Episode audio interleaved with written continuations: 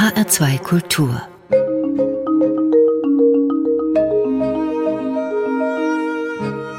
Doppelkopf Sie halten Temperaturen aus bis zu minus 70 Grad. Die Väter brüten, balancieren zwei Monate ein Ei auf ihren kalten Füßen und essen nichts, während sich die Mütter den Bauch vollschlagen.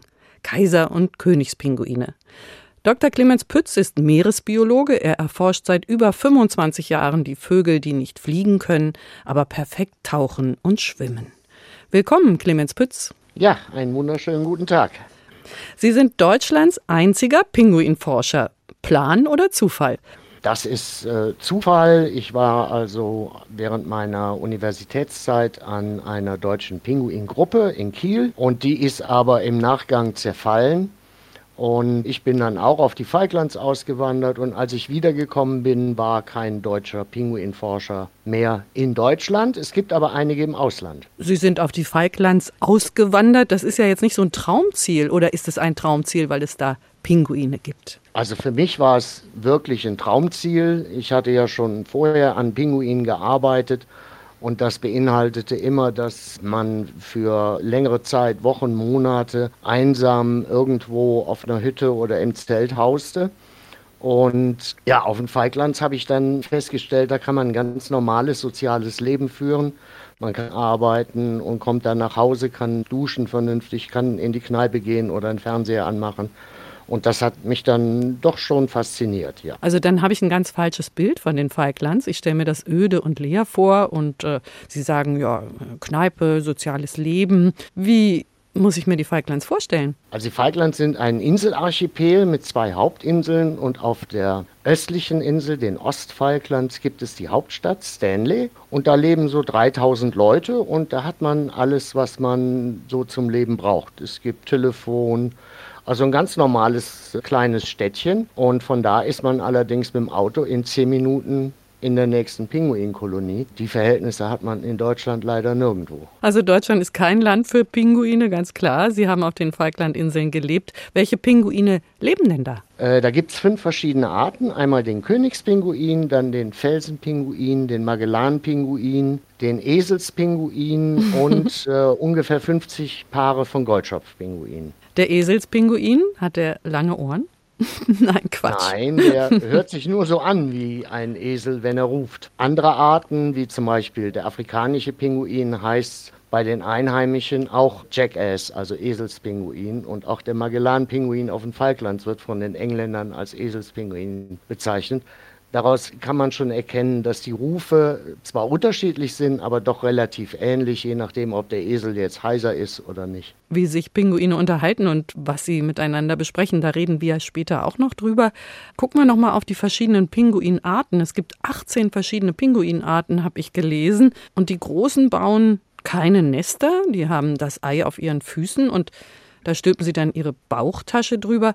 Warum machen die das so? Das ist doch im Grunde Wahnsinn. Also wenn ich mir vorstelle, zwei Monate in der Kälte stehen, nichts essen und eigentlich müssten ihnen die Füße festfrieren. Wir reden über den Kaiserpinguin mhm. und der brütet ja in der Antarktis und zwar nicht etwa irgendwo an Land, sondern auf dem Meereis. Das Meereis ist ja sehr variabel, das heißt mit Nestern darauf zu bauen wäre schlecht. Er legt sich deshalb das Ei auch auf die Füße und die Füße sind nicht warm, sonst würde er langsam in das Eis einschmelzen, mhm. sondern er hält die kalt und die werden zwar mit Nährstoffen versorgt, aber eben nicht mit Wärme. Und wenn er sie dann mal wärmen will, dann kann er sich sozusagen auf die Hacken stellen und nutzt seinen Schwanz dann als drittes Bein und steht dann als Dreibein da und kann die Füße auch schön durchbluten und hat dann auch ausnahmsweise mal warme Füße. Wie machen das denn die anderen Pinguinarten? Sind da auch die Männer fürs Brüten abgestellt? Das ist ganz unterschiedlich je nach Art. Oft wechselt man sich ab. Meistens übernimmt das Männchen einen etwas größeren Anteil, weil die Weibchen durch die Produktion des Eis schon so ein bisschen schwächer sind. Das geht aber hin bis zur kompletten Gleichberechtigung. Es sind ja viele Menschen sehr begeistert von Pinguinen. Man kann das im Zoo sehen, da ist es immer sehr voll am Pinguingehege. In den Kinderzimmern gibt es die Pinguin-Plüschtiere und ich kenne den Satz, bei Menschen, die Pinguine nicht mögen, sind nicht die Pinguine das Problem. Was, ja. was begeistert Sie so sehr am Pinguin? Naja, Pinguine üben auf alle Menschen, wie Sie schon sagen, eine Faszination aus, die eben hauptsächlich auf den aufrechten Gang der Tiere an Land zurückzuführen ist. Der rührt halt daher, dass sie sich perfekt an ein Leben im Wasser angepasst haben und im Zuge dessen wurden aber die Beine ans Körperende verlagert. Nicht wie bei einer Ente, die auch ein Wasservogel ist wo die Beine ja nach wie vor in der Körpermitte sind, sondern bei Pinguinen sind sie am Ende. Und das zwingt sie dann eben an Land zu diesem aufrechten und auch menschenähnlichen Gang. Darüber habe ich noch nie nachgedacht. Das wird mir jetzt klar. Natürlich, bei der Ente ist es in der Körpermitte. Ganz einfach eigentlich, aber ich habe es jetzt erst verstanden. Pinguine leben am Ende der Welt, in Patagonien, auf den Falklands, haben wir schon gesagt, in Südafrika, aber eben auch in der Antarktis.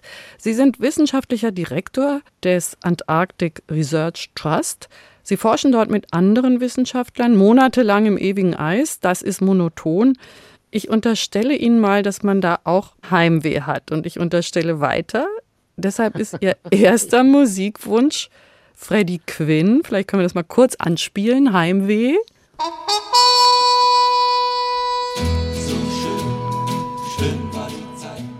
Das ist der erste Song, den Sie sich ausgesucht haben. Stimmt das? Liegen sich die Forscherteams krank vor Heimweh in den wattierten Armen und denken an zu Hause? In der Regel nicht. Äh, dieses Lied ist so ein bisschen besonders für mich, weil es erinnert mich an meine allererste Antarktis-Expedition. Wir waren zu viert über mehrere Wochen alleine auf einer Sommerstation im Eis und ein Kollege hatte eine Kassette, damals gab es noch Kassetten, mitgenommen, wo er so Schlager drauf hatte. Und dieses Lied war da eben auch drauf. Das hat einen irgendwie äh, berührt und dann sah man oft äh, vier Männer beim Frühstück lauthals Heimweh von Freddie Quinn grölen. Na, dann hören wir uns das doch an. Heimweh von Freddie Quinn im HR2 Doppelkopf.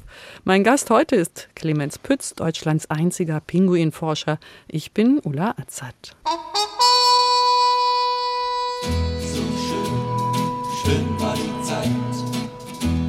Schön, schön war die Zeit. Brennend so heißer Wüstensand. So schön, schön war die Zeit. Fern, so, fern dem Heimatland. So schön, schön war die Zeit.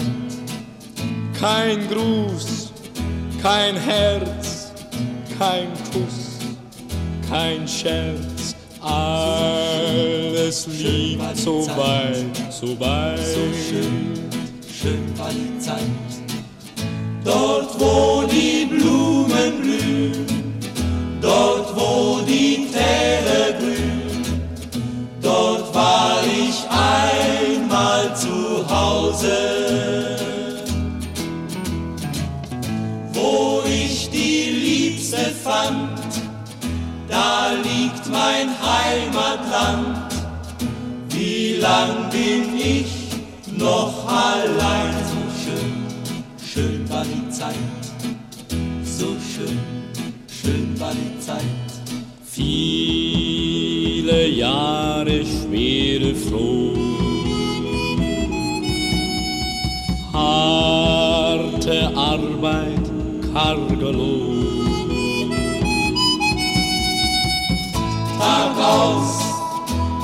Tag ein, kein Glück, kein Heim. Alles liegt so weit, so weit.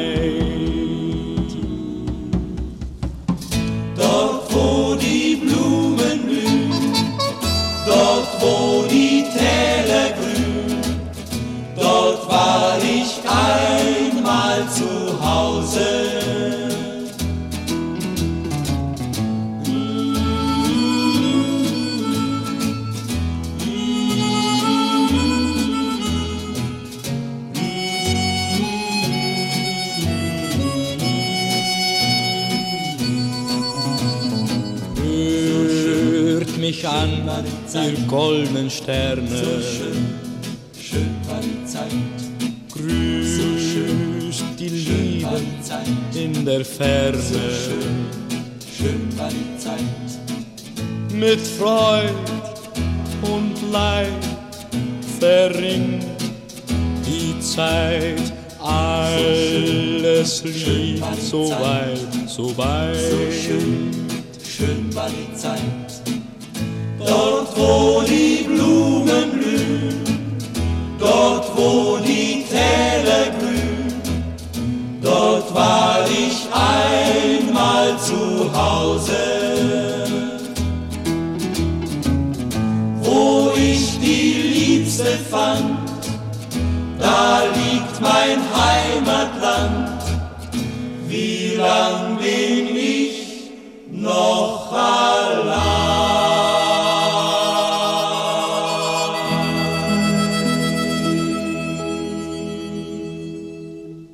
Also wenn man alleine da oder auch zu viert in der Eiswüste sitzt und singt von Blumen, das ist jetzt nicht mein normaler Musikgeschmack mhm. und äh, ich höre das auch nicht ständig, sondern eher selten. Aber wenn, dann kommen doch wieder Erinnerungen hoch, ja. Wir haben ja auch ein bisschen zu den Blumen gewunken, die Producerin, die Technikerin und ich. Wir haben gehört Heimweh von Freddy Quinn im HR2 Doppelkopf. Mein Gast heute ist Dr. Clemens Pütz, Deutschlands einziger Pinguinforscher und ich bin Ulla Azad.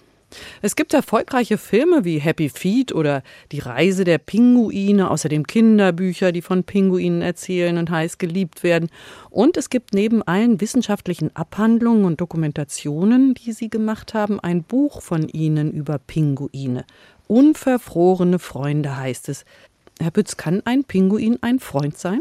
Also für einen Menschen Eher nicht. Wobei es gibt die berühmte Geschichte von einem Magellan-Pinguin, der also Jahr für Jahr an der Küste Südamerikas genau zu dem Mann zurückkehrt, der ihm einst das Leben gerettet hat und dort dann im Winter einige Wochen mit ihm verbringt, bevor er sich dann wieder aufmacht und nach Süden schwimmt, um zu brüten. Ausnahmen bestätigen die Regel, aber Pinguine und Menschen können keine wirklichen Freunde werden. Ja, dieser Magellan-Pinguin, der hat ja Geschichte geschrieben. Das waren Hunderte oder sogar Tausende von Kilometern, die er schwimmen musste. Ist doch richtig. Ja, das machen die Tiere aber regelmäßig. Also Pinguine, die meisten, muss ich wieder sagen, Pinguinarten sind Zugvögel. Im Rahmen einer dieser Wanderungen ist dann der Pinguin, ich glaube, er wurde von Öl verschmutzt und der Mann hat ihn wieder aufgepäppelt an Land und dadurch ist diese Freundschaft entstanden. Regnet es bei Ihnen? Es rauscht? Nein. Nein, eigentlich nicht. Sie sitzen auch nicht in irgendeinem Forschungsprojekt gerade. Nee, ich sitze am Schreibtisch. Es ist ein digitales Rauschen. Das ist, liegt dann anscheinend hier an meinen Steckern oder sowas. Mhm. Dieser Pinguin, der zu seinem Retter geschwommen ist, der muss sich ja auch daran erinnert haben. Was wissen Sie oder was können Sie uns berichten über ein Zeitverständnis von Pinguinen? Naja, ich meine, die müssen sich ja orientieren. Die schwimmen ja auch weit ins Meer hinaus, um Futter zu suchen und müssen ja dann ihre Insel und, und auf dieser Insel auch ihr Nest wiederfinden. Dass sie einen sehr guten Orientierungssinn haben, steht außer Frage. Was mich selber ein bisschen erstaunt hat, ist, dass er das während der Winterwanderung macht und da eben dann doch so punktgenau diese kleine Hütte von dem Mann findet am Strand. Wir sehen den Pinguin ja eher so als was Drolliges, eben durch seinen Gang haben wir schon drüber gesprochen. Pinguine, vor allem die großen Kaiserpinguine, wirken ja auch immer sehr gelassen, sehen fast würdig aus in ihrem Frack. Wie würdig verhalten sich große Pinguine? Kämpfen die auch mal? Sind die aggressiv? Klauen die sich die Eier? Rauben die Frau des anderen? Oder werden sie ihrem würdigen Aussehen gerecht? Das ist je nach Art sehr verschieden und Sie haben schon richtig angemerkt, der Kaiser und auch der König sind würdevoll. Auch da gibt es mal Streitereien, aber wenn ich jetzt an die kleinen Schopfpinguinarten denke, wie den Felsenpinguin oder den Goldschopfpinguin, die sind doch wesentlich quirliger, aktiver und da kann es auch mal richtig zur Sache gehen. Auch bei den Adeli- und Eselspinguinen, die sind da schon etwas mobiler. Erzählen Sie uns, wie gehen die Pinguine miteinander um? Ich war mal auf Großsee im Indischen Ozean. Da gab es eine große Kolonie von Königspinguinen und dann kam ein Sturm und hat den, die Wellen sehr weit ins Landesinnere getragen, sodass den Tieren mehr oder weniger die Eier und die Küken von den Füßen gespült wurden. Und da sind die wirklich zu Hunderten oder Tausenden rumgelaufen und haben einfach alles wieder in die Brutfalte gesteckt, deren sie habhaft werden konnten. Ob das jetzt Eier oder Küken waren, die eigenen oder fremde. Ganz einfach, weil dieser Drang zu brüten dann so groß ist. Wenn Sie den Pinguinen nahe kommen, wenn Sie die beobachten, wie nah kommen Sie da heran? Müssen Sie vielleicht bäuchlings übers Eis rutschen, um nicht als Feind wahrgenommen zu werden? Wie gut vertragen die Pinguine es, beobachtet zu werden? Generell zeigen Pinguine wenig Scheu, weil sie in der Regel nur da brüten, wo es keine Landraubtiere gibt. Von daher kann man sich, wenn man sich normal ruhig bewegt, durchaus auf zwei bis drei Meter den Tieren nähern. Anders sieht es jetzt ein bisschen in Neuseeland aus, wo sie dann schon sehr an den Menschen gewöhnt sind. Aber da, wo ich arbeite, auf den Falklands oder in Südamerika, da geht das. Da ich mit denen arbeite, muss ich sie dann einfangen. Da reichen dann in der Regel ein, zwei schnelle Schritte und man überrascht sie sozusagen und fängt sie dann ein. Das heißt, sie eilen auf den Pinguin zu und greifen ihn. Und was machen sie dann mit ihm? Also was genau erforschen sie? Ich eile nicht auf ihn zu, sondern näher mich ihm langsam an, mhm. mache mich auch so klein wie möglich, aber dann so die letzten zwei Meter, das muss dann schnell gehen. Und mich interessiert sehr, was die Tiere im Meer machen, wenn sie sich unserer direkten Beobachtung entziehen. Und das übt für mich auch die große Faszination an Pinguinen aus, neben natürlich dem komischen, menschenähnlichen Aussehen an Land. Aber sie sind so hervorragend an ein Leben im Wasser angepasst. Ein Kaiserpinguin kann über 500 Meter tief tauchen. Sie schwimmen im Winter Tausende von Kilometern durchs Meer, ohne an Land zu kommen. Und das alles interessiert mich. Und da ich das nicht direkt beobachten kann, nehme ich Hilfsmittel wie kleine Fahrtenschreiber oder Satellitensender, befestige die den Tieren im Gefieder und die senden oder speichern dann die Daten, an denen ich interessiert bin. Es gibt ja derzeit im Meeresmuseum in Stralsund ein Dreijahresprojekt vom Bundesministerium für Umwelt, Natur und nukleare Sicherheit. Da geht es um Unterwasserlärm, was er bedeutet und wie man ihn verhindert. Über diesen Unterwasserlärm sollen die Pinguine im Grunde genommen berichten. Also der Pinguin soll erklären.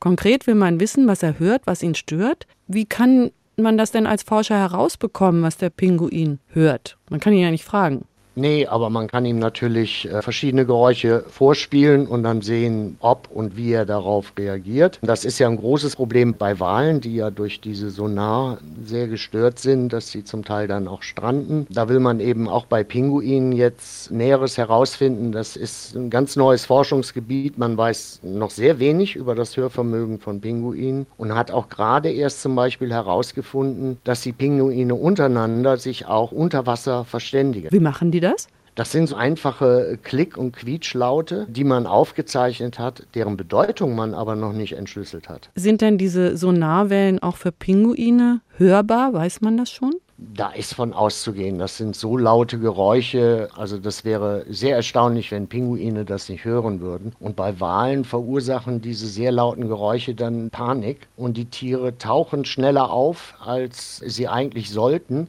und bekommen dann auch, wie wir Menschen, die Taucherkrankheit, wenn wir zu schnell auftauchen. Und das führt dann zur Desorientierung und dann verenden die oder schwimmen direkt an Land. Wenn man jetzt wissen will, was macht der Pinguin unter Wasser? Sie sagen, Sie machen einen Sender dran, dem kann ich folgen, dann wissen Sie, wo er hinschwimmt. Aber wie untersucht man jetzt zum Beispiel sein Hörvermögen? Er kann ja nicht mit dem Schnabel eine Taste drücken wie in einem Hörlabor. Wie funktioniert das? Also da laufen erste Untersuchungen in Zoos oder eben auch in Stralsund im Meeresmuseum. Und da wird einfach geguckt, wie reagieren die Tiere auf Lärm unter Wasser. Und unter Umständen sind die auch verkabelt, sodass man direkt ableiten kann, welche Informationen übertragen werden über den Hörnerven. Was ich gemacht habe, ist, ich habe den Tieren kleine Kameras mit auf den Weg gegeben, die auch ein Mikrofon drin haben. Die zeichnen dann auf, aus Sicht des Pinguins, was er unter Wasser macht. Das sind per se schon sehr, sehr interessante Geschichten. Und da hört man dann eben auch die Kommunikation zwischen den Pinguinen. Das heißt, in bestimmten Situationen diese Klicken und Schnarrgeräusche. Man sieht auch andere Pinguine ab und an vorbeischwimmen. Also es ist klar, dass die in der Gruppe unterwegs sind und da irgendwie kommunizieren. Aber da sind wir wirklich noch ganz am Anfang mit dem, was wir wissen. Da ist noch ein großes Feld für die Forschung übrig. Sie werten ja dann die Kameras aus und haben dann, wie Sie sagen, die Sicht des Pinguins. Was können Sie daraus ablesen? Sie müssen ja Stunden über Stunden Pinguinsicht auswerten. Ja, also das habe ich jetzt erstmals ausprobiert und habe Magellan-Pinguine damit ausgerüstet. Die tauchen nicht so tief. Man hat also eine sehr gute Sicht unter Wasser noch. Die Aufnahmen sind in HD. Da kann man also einzelne Krill und kleine Krebse oder Fische also wunderbar erkennen und sieht auch, wie der Pinguin die dann fängt und jagt. Was für mich sehr erstaunlich war, man hat teilweise dichte Ansammlungen von Lobsterkrill, sieht aus wie kleine Hummer, sind so bis zu 8, 9 Zentimeter lang. Die sitzen so in einem dichten Pulk wie, wie ein Fußball in der Wassersäule und die greifen sie eigentlich nicht an, was ich vorher immer gedacht habe, sondern sie gehen mehr auf die, die einzeln herumschwimmen. Das heißt, große Ansammlungen, da schwimmt der Pinguin vorbei und geht dann wirklich auf die kleineren. Und das hat so ein bisschen unser Bild auch revolutioniert von dem, was wir gedacht haben, wie sich Pinguine unter Wasser verhalten und wie sie ihre Beute fangen. Wie geht's Ihnen dann, wenn Sie sowas rausfinden? Ist es ein Heureka-Erlebnis? Das ist natürlich extrem spannend. Am Anfang ist immer die Begeisterung und dann, wie Sie schon richtig vermutet haben, wenn es dann daran geht, stundenlang zu sitzen und diese Filmaufnahmen auszuwerten, dann wird es teilweise mühsam, aber bleibt immer interessant. Wenn es reicht, dann veröffentlicht man die. Wir wollen mal den zweiten Musikwunsch von Ihnen anhören. Paddy Goes to Hollyhead, Far Away. Das ist eine deutsche Folk-Rockband aus Darmstadt. Erzählen Sie uns, wie sind Sie auf die Jungs aus Hessen aufmerksam geworden? Dieses Lied habe ich in Kiel im Radio gehört und das gefiel mir. Und dann habe ich mir kurz bevor ich auf die Falklands für mein erstes Projekt an Königspinguinen gegangen bin, die CD gekauft. Und anders als die Kassette in der Antarktis gab es damals dann schon diese Discman. Diese Musik habe ich dann immer gehört, wenn ich auf dem Weg von der Hütte zur Kolonie war und umgekehrt. Damit verbinde ich dann auch sehr viele Erinnerungen an die ganzen Pinguinen und das andere Getier, was ich da unterwegs gesehen habe. Far Away von Paddy Goes to Hollyhead, gewünscht von Clemens Pütz, heute zu Gast im HR2 Doppelkopf. Far away the river flows forever on. The sun goes down and the waves roll back the tide. Yesterday is done and my time has come. Far away I'm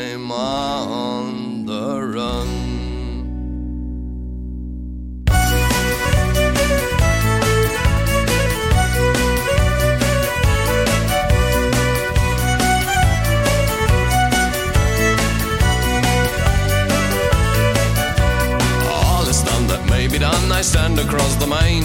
I'll bet all me money, there's no way back again. A chance as good as any, I'm glad for what I've done. I stand across the water, far away, I'm on the run. Far away, the river flows forever on, the sun goes down and the waves roll back the tide. Yesterday is done and my time has come, far away, I'm river forever on, the sun goes down and the waves roll back the tide. Yesterday is done and my time has come, far away, I'm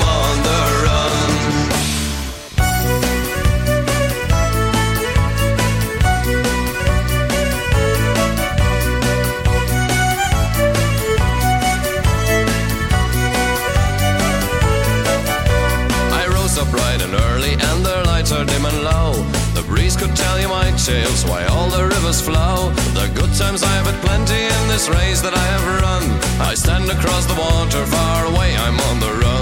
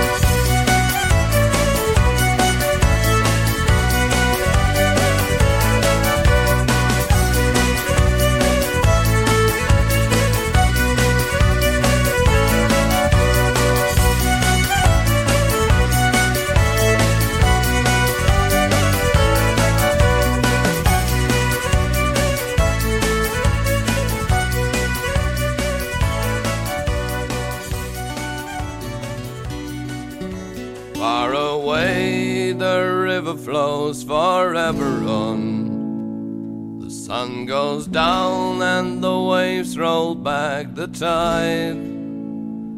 Yesterday is done and my time has come. Far away I'm on the run. Far Away von Paddy Goes to Hollyhead. Mein Gast ist Clemens Pütz, ich bin Ulla Azad. Zu den Pinguinen eher zufällig gekommen, haben Sie uns erzählt. Was wollten Sie denn ursprünglich erforschen als Meeresbiologe, wenn es denn nicht die Pinguine geworden wären? Schon als kleiner Junge wollte ich immer sowas werden wie der Bernhard Schimek. Also bin groß geworden mit der Sendung Kein Platz für wilde Tiere und war völlig fasziniert und wollte unbedingt Verhaltensforschung machen und war dann auch von Konrad Lorenz sehr angetan und habe dann Biologie studiert. Dass es dann Meeresbiologie geworden ist oder Meereszoologie, hatte mit meiner damaligen Beziehung zu tun, die mich dann nach Kiel gelotst hat. Ja, so bin ich im Laufe der Zeit dann da reingerutscht und bei den Pinguinen gelandet und da auch sehr, sehr glücklich geworden. Ich glaube, Jimmick hat so einige Verhaltensforscher angestiftet zu ihrem Studium. Sie waren aber auch auf den Falklands als Fischereiinspektor, habe ich gelesen. Was macht denn ein Fischereiinspektor? Das war so eine, ein Intermezzo, was ich mir geleistet habe, aber schon im Hinblick darauf, dass ich weiter die Pinguinforschung machen wollte. Und zwar nach meiner Postdoc-Zeit an der Kieler Uni ging es dann in Deutschland nicht weiter mit der Pinguinforschung. Dann wollte ich eben auch näher bei den Pinguinen sein. Die Falklands kannte ich ja von meiner Forschung und wollte da auch hin. Aber um mich da unten niederlassen zu können, brauchte ich ja erstmal einen anständigen Job und habe mich dann als Fischereiinspektor beworben und habe dann auch meine Stiftung gegründet und als das alles in trockenen Tüchern war, habe ich den Job dann wieder gekündigt und bin wieder zum Pinguinforscher mutiert. Was macht man als Fischereiinspektor? Auf den Falklands gibt es eine große Fischerei, die wird gemanagt. Da fährt man dann mit und nimmt einfach Proben. Das heißt, man guckt, ob an Bord alles seine Ordnung hat. Man guckt sich den Fang an. Sind das Jungtiere, sind das Alttiere, sind das geschlechtsreife Tiere? und erstellt so dann ein Bild, aufgrund dessen dann nachher Entscheidungen über Fangmengen und sonstige zeitliche Begrenzungen und so weiter getroffen werden. Also Sie sind kein Kontrolleur oder Polizist, der guckt, ob da jemand zu viel gefangen hat oder die falschen Fische gefangen hat, sondern Sie bilden die Grundlage für Entscheidungen als Inspektor? Ja, genau. Auf der anderen Seite ist man natürlich auch ein bisschen Polizist, das heißt, man kontrolliert auch Maschenweiten und so weiter, aber das ist zumindest auf der Falklands aus meiner Erfahrung heraus, war da alles in bester Ordnung. Sie haben vorhin gesagt, eine Beziehung hat Sie gelotst nach Kiel. Wie ist das, wenn Sie auf den Falklands sind, wenn Sie wissenschaftlich arbeiten oder auch an einem anderen Teil der Welt wissenschaftlich unterwegs sind? Kann man sich denn überhaupt Familie und Freunde leisten als Pinguinforscher? Natürlich sind damit längere Abwesenheitszeiten verbunden von zu Hause.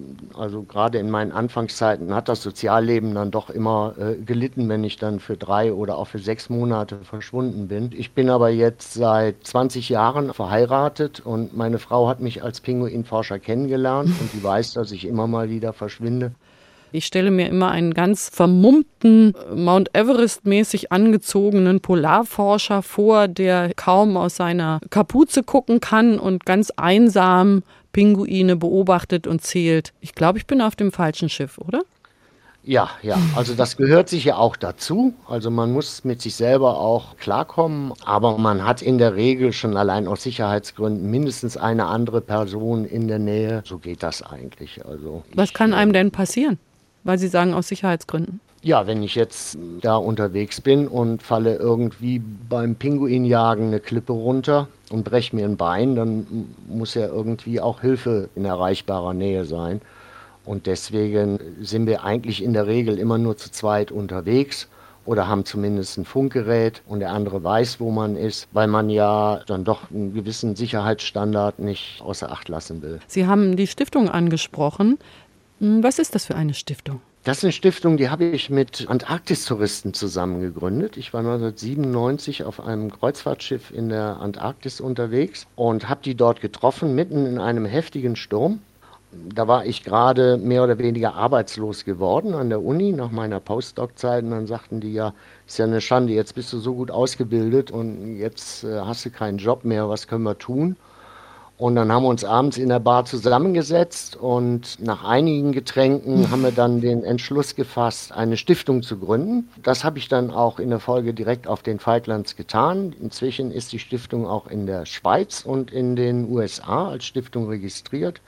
Und wir kümmern uns darum, Pinguinforschung in erster Linie, aber auch Forschung an anderen Meerestieren zu machen immer im Hinblick auf den Schutz der Tiere. Stichwort Reisen. Sie sind auch Berater für Antarktis, Reiseveranstalter, sind seit über 25 Jahren Expeditionsleiter. Sie haben auch einen Antarktis-Reiseführer geschrieben und ein Bestimmungsbuch für die dortige Tierwelt. Wie soll denn in Ihrem Sinne eine Begegnung aussehen zwischen Mensch und Pinguin, die den Pinguin nicht stört?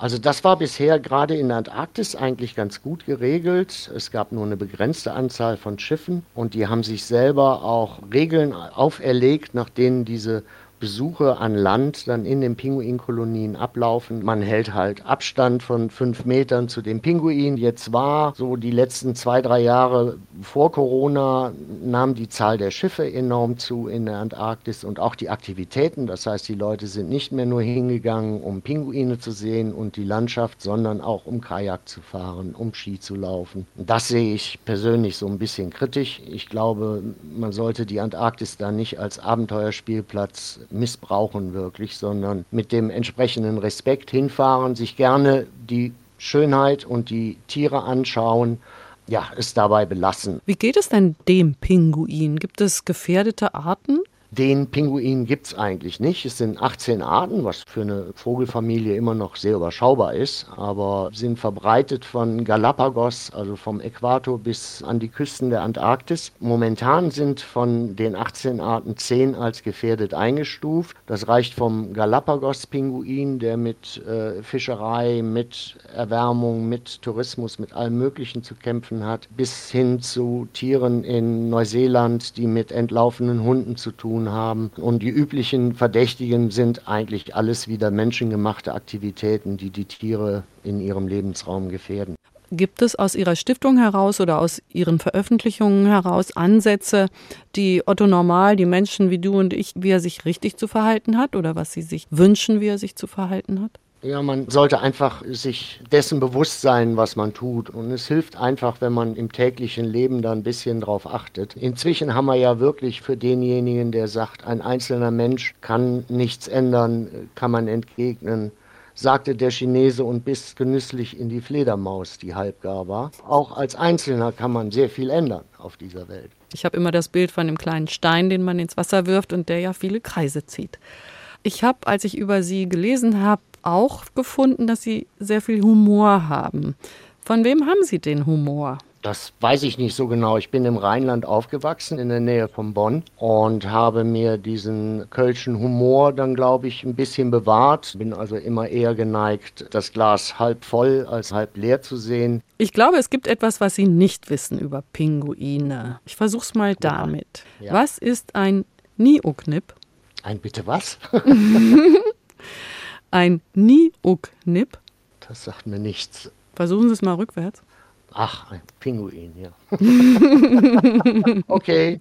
Ich Von der ersten allgemeinen Verunsicherung, die hatten auch Ende der 80er Lieder. Drei verliebte Pinguine fliegen übers Meer, vorne schwarz und hinten weiß. Drei verliebte Pinguine fliegen übers Meer und hinterher ein Hubschrauber, der tat sich halb so schwer. Wir bleiben bei der Musik. Das wäre jetzt Deep Blue Something, Breakfast at Tiffany's. Das ist auch ein Musikwunsch von Ihnen. In dem Video zum Song lässt der Sänger vor Tiffany's ein erlesenes Frühstück auftragen. Und dann setzt mhm. er sich mit seinen Bandmitgliedern dahin und beginnt mit Champagner den Tag. Wäre das ein Leben für Sie? Nein, ein Leben auf keinen Fall. Ein Tag ja. Mhm. Breakfast at Tiffany's von der Popband Deep Blue Something im Doppelkopf in HR2 Kultur. Mein Gast ist Clemens Pütz, ich bin Ulla Azad.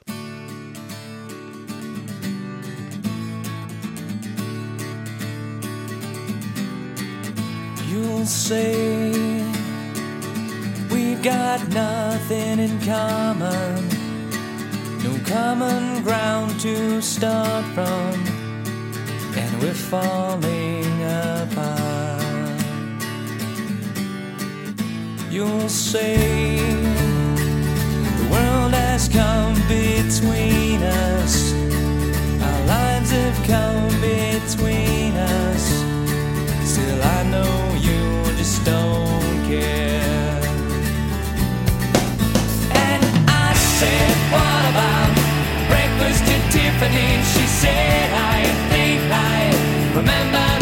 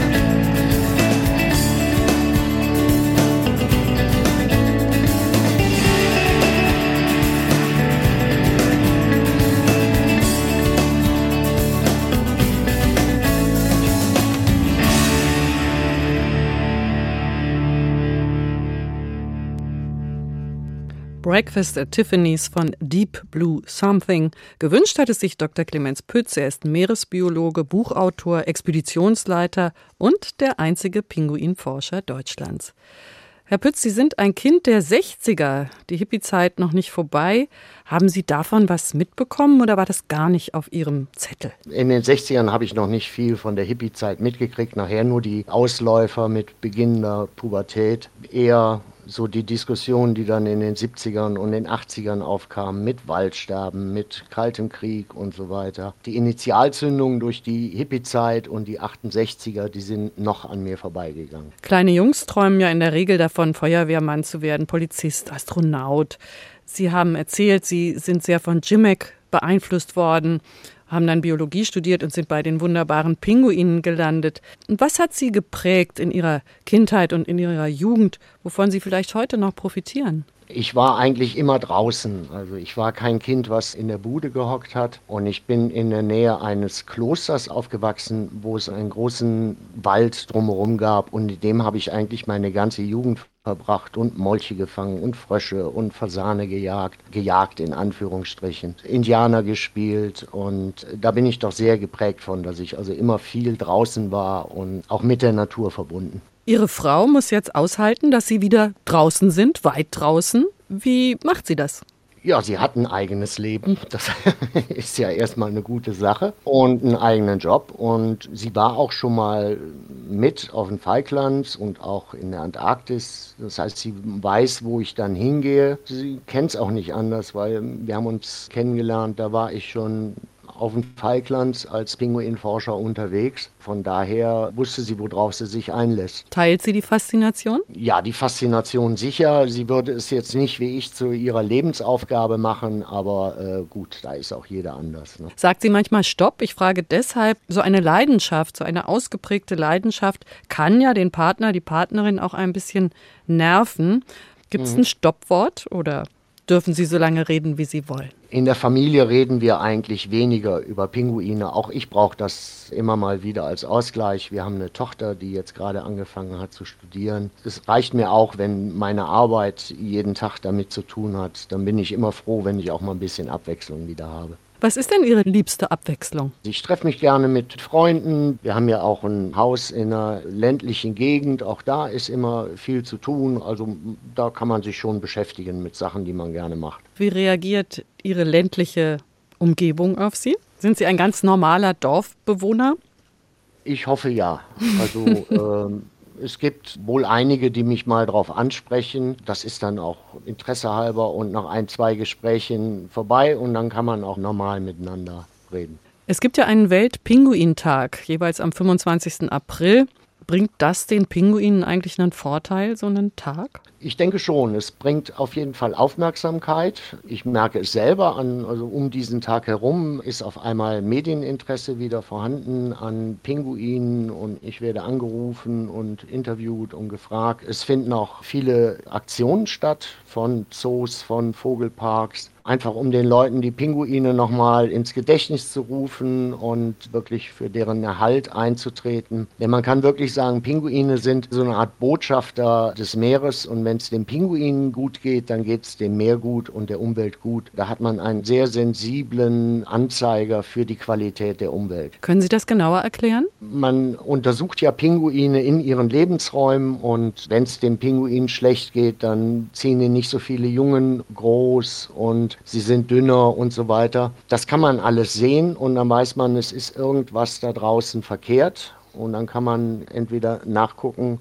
was verkehrt ist und versuchen, das zu ändern. Oder wenn man es schon weiß, es gleich zu ändern und muss dann mit NGOs, also Nichtregierungsorganisationen oder auch Regierungen zusammenarbeiten, um womöglich Gebiete unter Schutz zu stellen, dass die sich wieder erholen können. Und das kommt allen zugute, weil es der Umwelt dient. Und der Pinguin ist ein sehr feiner Anzeiger für Veränderungen, zum Besseren wie aber auch zum Schlechteren.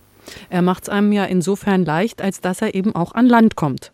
Er bleibt ja nicht im Meer und es ist ja viel leichter, vielleicht an Land auch zu sehen, auch sie haben nicht so viel Nachwuchs oder sie sind ganz schmal und dünn. Ja, er macht es einem dadurch auch leicht, mit ihm und an ihm zu arbeiten. Ich hatte mal ein Intermezzo, wo ich mit Möwen gearbeitet habe und fand das nicht so toll, weil wenn man die fangen will, fliegen die immer weg.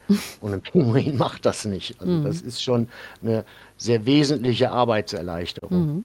Herr Pütz, die Pinguine sind ja nicht die einzigen Objekte Ihrer Beobachtung. Welche Tiere wollen Sie uns noch nahe bringen? Durch meine Reisen in die Antarktis sehe ich eben auch Albatrosse, Robben, die dicken Seelefanten und auch viele Wale. Das sind alles unwahrscheinlich faszinierende Tiere im Meer. Überhaupt das Meer bietet ja einen unwahrscheinlichen Reichtum an Tieren, der sich einem so direkt jetzt nicht erschließt, weil die meisten Menschen sind an Land und haben keinen Bezug dazu. Müssen Sie dann auch tauchen?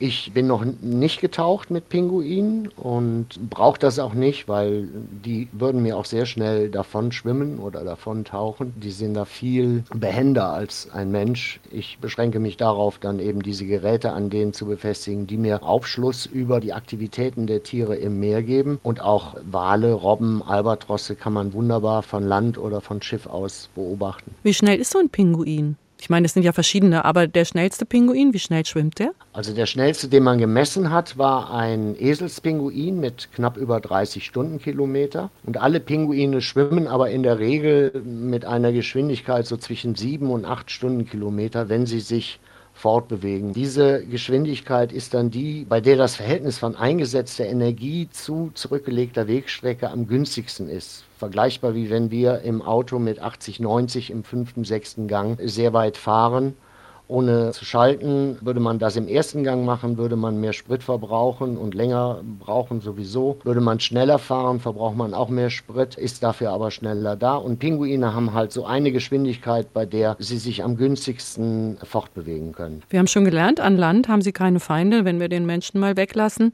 Haben Sie Unterwasserfeinde? Ja, im Wasser je nach Art. Also die Schwertwale sind ja weltweit verbreitet. Die sind sicherlich eine Gefahr für Pinguine überall. Und dann je nachdem, wo man ist. Wenn man in der Antarktis ist, da gibt es den Seeleoparden. Das ist ein starker Räuber. Das sind natürliche Faktoren. Problematisch wird es eben nur, wenn der Mensch in dieses Gleichgewicht eingreift, das zur einen oder zur anderen Seite verschiebt. Dr. Clemens Pütz zu Gast heute in HR2 Kultur im Doppelkopf. Ich bin Ulla Azert und ich bedanke mich für die wunderbaren Einblicke in die Welt der Pinguine. Danke, dass wir mit Ihnen ein Stück weit durch Ihr Leben bis in die Antarktis reisen durften. Ich entschuldige mich, falls es Störungen, falls es Rauschen gegeben hat. Dr. Clemens Pütz ist uns zugeschaltet, nicht bei uns im Studio. Das heißt, wenn es Rauschen in Ihrem Radio gegeben hat, dann ist nicht Ihr Radio kaputt, sondern es liegt an der Zuschaltung. Ihr letzter Musikwunsch hat Nanu mit Pinguinen zu tun. Penguins von Lyle Lovett. Was mögen Sie so gerne in dem Song oder ist es einfach nur die Sache, dass es ein Pinguinlied ist? Alle drei Jahre treffen sich alle Pinguinologen dieser Welt auf einer Konferenz und da wurde das das erste Mal gespielt und wenn man sich das Video dazu anguckt, dann sieht man auch, wie verrückt die Pinguinologen alle sind. Ich wusste auch nicht, dass sie Pinguinologen heißen. Ich habe immer Pinguinforscher gesagt. Pinguinologe ist auch eine eigene Erfindung. Vielen Dank, dass Sie uns zugeschaltet waren. Auf Wiedersehen, Dr. Clemens Pütz. Auf Wiedersehen und vielen Dank.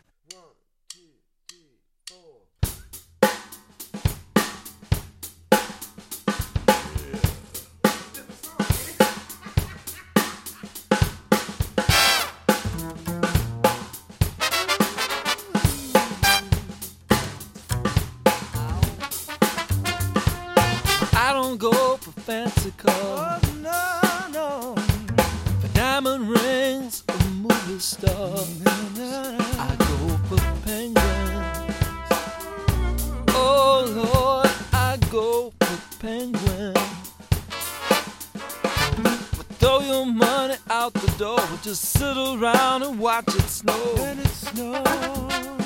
Let it snow. I go for penguins. Oh Lord, I go for penguins. 'Cause penguins are so sensitive. Penguins are so sensitive. Penguins are so sensitive to my needs. Penguins are so sensitive. Penguins are so sensitive. Penguins are so sensitive to my needs. My needs.